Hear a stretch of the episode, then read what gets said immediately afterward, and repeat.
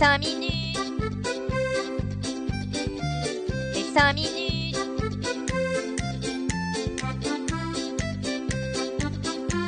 Les 5 minutes du coin. Bonjour à tous et bienvenue pour ce nouvel épisode des 5 minutes du coin. Alors là les gars, on vient de se prendre un retour de bâton en plein dans les dents. Le marché crypto chute de plus de 15% cette semaine et le Bitcoin termine sa descente aux enfers pour le moment au niveau des 20 000 dollars. Un bon moyen pour DCA bien que, bien entendu, on ne connaisse pas l'avenir et que c'est possible qu'on aille toucher des plus bas. Ce qui est certain, c'est que le Fear and Greed Index termine la semaine à 34 dans la peur et dire qu'il y a peu on était dans le grid. Bon, avant de partir sur les infos, une petite fun fact sur notre ami le Bitcoin. Vous saviez que Chuck Norris minait du Bitcoin avec ses points. On commence avec l'histoire d'un exchange à qui l'on proposa un simple cadeau. C'est de Kraken qu'il s'agit. Et en fait, non, on leur a pas fait de cadeau. En tout cas, pas la SEC, mais j'ai envie de dire, à qui la SEC fait-elle des cadeaux en ce moment dans le monde de la crypto? Mais malgré les bâtons dans les roues qu'ils peuvent se prendre, l'équipe de Kraken annonce tout de même la sortie de sa propre crypto-banque dont le nom va vous rendre jaloux d'originalité, Kraken Bank. Tout ça c'est très bien, mais qu'est-ce que cette banque aura de plus que les autres? Bah Déjà elle aura un joli nom, ou pas, mais l'avantage majeur c'est que déjà vous pourrez parler crypto à votre conseiller bancaire sans qu'il vous prenne pour un dégénéré. Et ça, ça vaut tout l'or du monde. Le but en lui-même étant quand même de mêler finances traditionnelles et crypto en proposant des services de virement, de prêt, de carte de débit, donc comme dans les banques classiques, mais également du stacking de crypto et de la conversion d'actifs numériques. Plus les jours passent et plus j'ai l'impression d'assister à la naissance d'un nouveau monde. Dans 10 ans, à Noël, on discutera peut-être tous en famille de quelle crypto on aura mis en stacking dans notre crypto-banque. Je vous parlais la semaine dernière du studio Yuga Labs qui se lançait dans les ordinals. C'est maintenant chose faite et comme à chaque fois, j'ai l'impression qu'ils ne connaissent pas le bear market. Car le lancement a été un succès. Les mecs, dès qu'il y a de l'argent à prendre, ils en prennent. Moins d'un jour après le lancement officiel, les ventes ont dépassé les 16 millions de dollars. À croire qu'ils ont trouvé la pierre philosophale et qui transforme tout ce qui touche en or.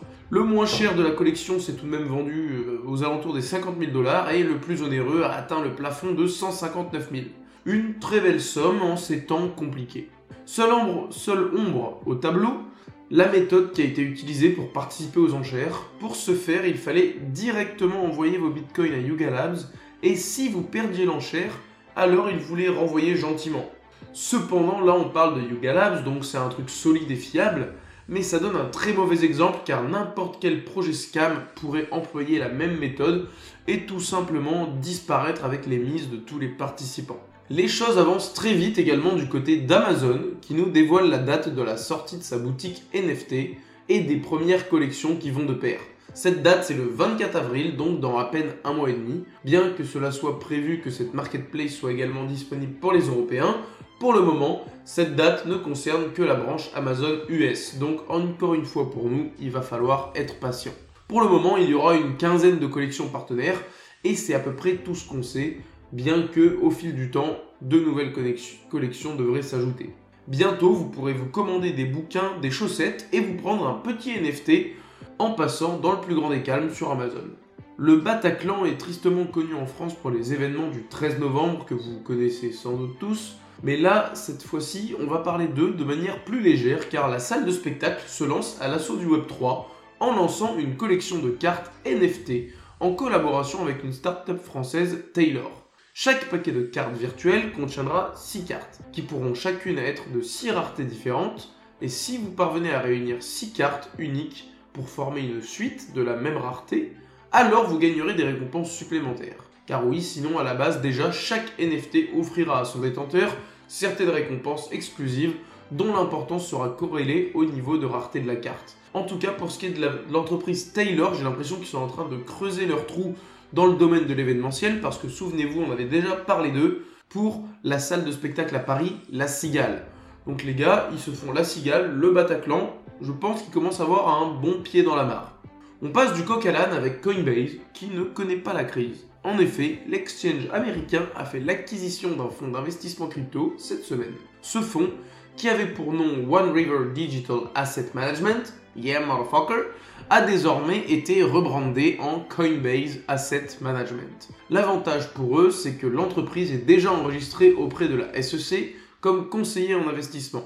Il devrait donc être plutôt laissé tranquille, du moins au début, par le gendarme américain qui en ce moment tire sur tout ce qui bouge. Cette acquisition est une nouvelle manière d'intégrer le monde institutionnel dans celui des cryptos en proposant des solutions d'investissement dans lesquelles sont incorporés des cryptos parmi bien entendu d'autres actifs. Comme le dit n'importe quel youtubeur crypto, ne mettez pas tous vos œufs dans le même panier.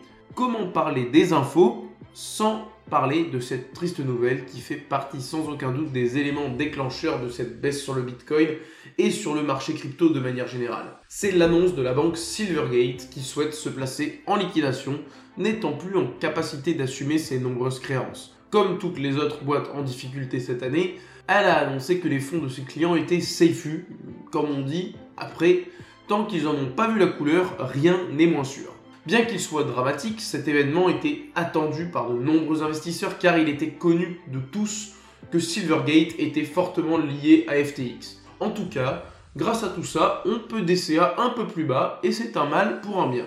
Ça fait maintenant deux ans qu'il est possible d'acheter des NFT sur la plateforme de Binance via leur propre marketplace. Cependant, jusqu'à maintenant, vous ne pouviez acheter uniquement des NFT basés sur les blockchains Ethereum et Binance eh bien un troisième mousquetaire vient s'ajouter à la liste qui n'est autre que Polygon.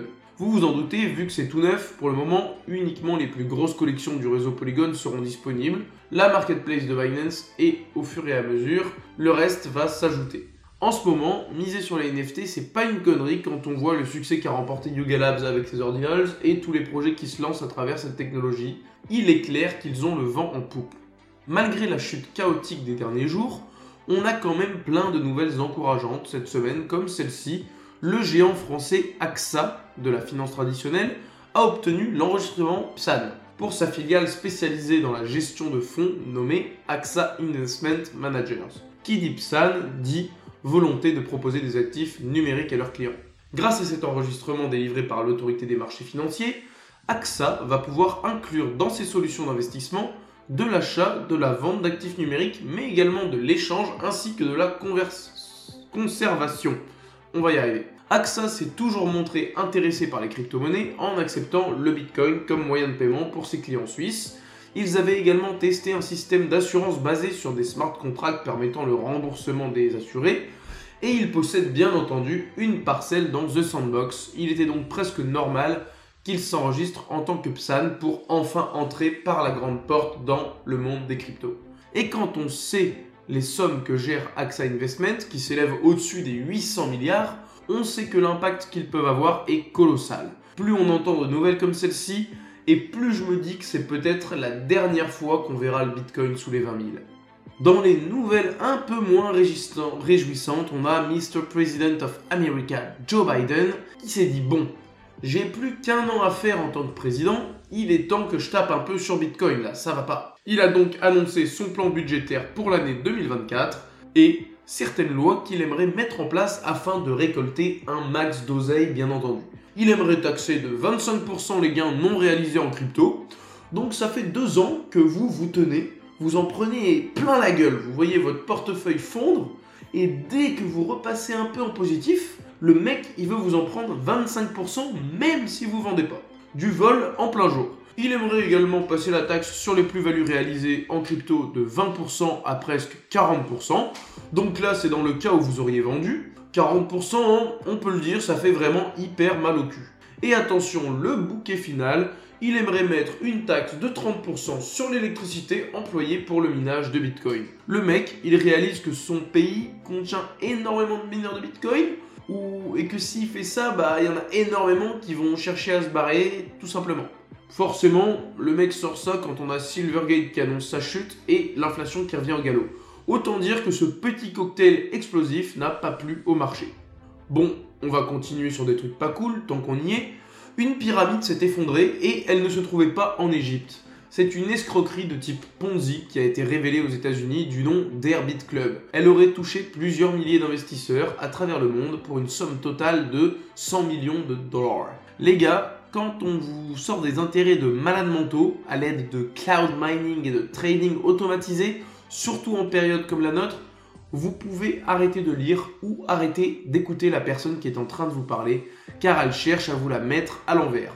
Ou alors pire, elle se la prend sans s'en rendre compte. Dans ce cas-là, avertissez-la. Franchement, déjà rien que le nom Herbit Club, ça sent le scam à plein nez. De l'argent, c'est possible d'en gagner avec les cryptos, mais pas avec des rendements constants hallucinants. Ce qu'il faut, c'est de la patience et beaucoup de recherche.